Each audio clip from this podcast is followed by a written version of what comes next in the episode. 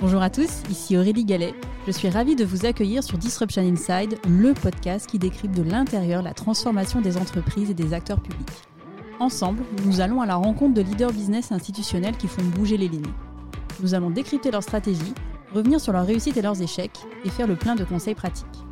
Mon objectif, vous aider à passer à l'action en vous inspirant des meilleurs.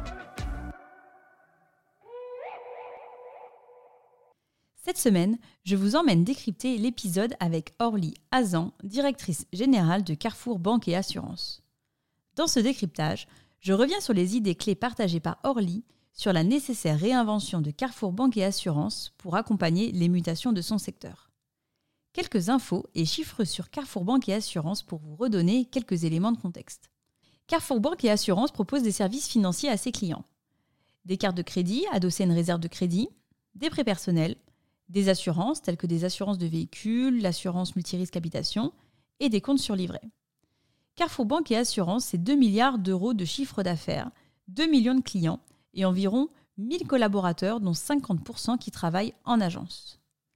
Les porteurs de la carte passe, qui est la carte de fidélité gérée par Carrefour Banque et Assurance, représentent 15% du chiffre d'affaires du groupe Carrefour.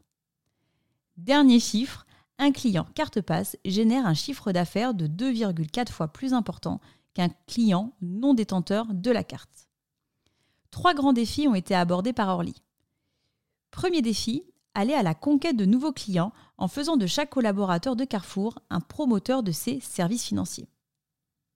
Second défi, fidéliser les clients, puisqu'un client fidèle génère plus de revenus pour le groupe. Trois axes de travail ont été évoqués par Orly. Premier axe, proposer des services toujours plus personnalisés. Orly présente dans l'épisode les scores d'appétence qui ont été développés en s'appuyant sur du machine learning pour pousser des offres personnalisées aux clients. Deuxième axe de travail pour fidéliser les clients, proposer des services exclusifs tels que des ventes en avant-première de produits qui ont un stock limité et pour lesquels on sait qu'il y a une très forte demande côté client. Troisième axe, proposer des facilités de crédit avec des procédures d'octroi rapides pour les clients Carrefour.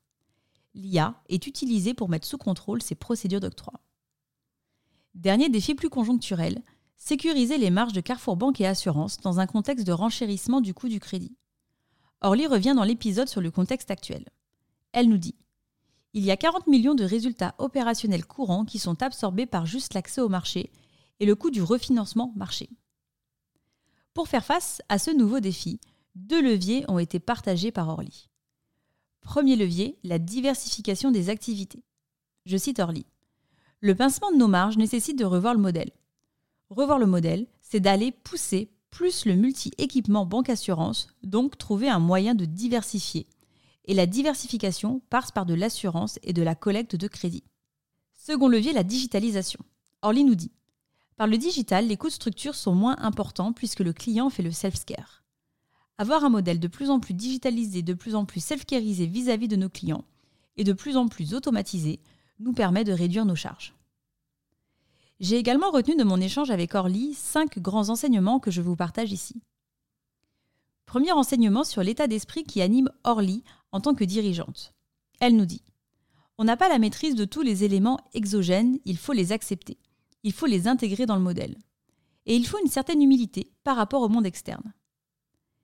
Être dirigeant, c'est donc accepter une part d'inconnu et apprendre à naviguer par tout type de temps.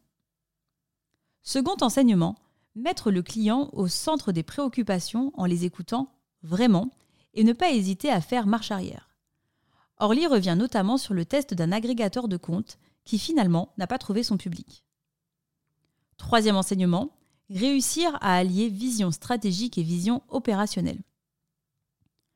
Orly revient sur le côté très terrain des dirigeants de Carrefour.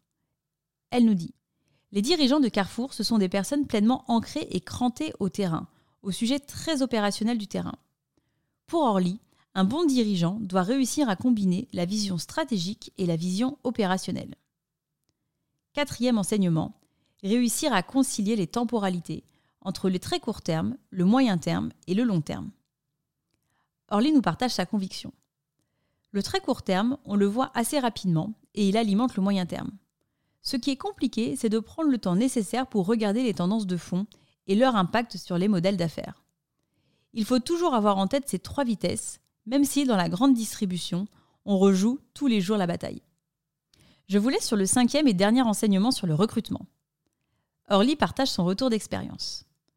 J'ai beaucoup changé ma manière de recruter. Au début, c'était plutôt sur du hard skill. Je me rends compte que le recrutement n'est pas du tout une science exacte. Plus j'avance, et plus les recrutements que je fais sont faits sur du soft skill. Ce que je vois, c'est la complémentarité de ma manière de fonctionner, ce qui implique de bien se connaître. Le fait d'être différent permet d'avoir des points de vue complémentaires. Sinon, on n'a que des biais de confirmation qui peuvent nous emmener face au mur et même prendre le mur sans s'en rendre compte. Dans les soft skills, ce qui m'apporte également, c'est quelqu'un qui soit en pleine confiance. Ce sont des gens qui savent que quoi qu'il arrive, ils trouveront la solution. C'est la fin de cet épisode, j'espère qu'il vous a plu. Pour m'aider à faire connaître le podcast, c'est très simple. Parlez-en autour de vous. Mettez une note 5 étoiles accompagnée d'un gentil commentaire. Et abonnez-vous à mon compte pour être notifié des prochains épisodes. Si vous souhaitez en savoir plus sur le podcast, je vous donne rendez-vous sur mon site aurélie-galet.com ou sur mon LinkedIn. Un grand merci à tous et rendez-vous la semaine prochaine pour un prochain épisode.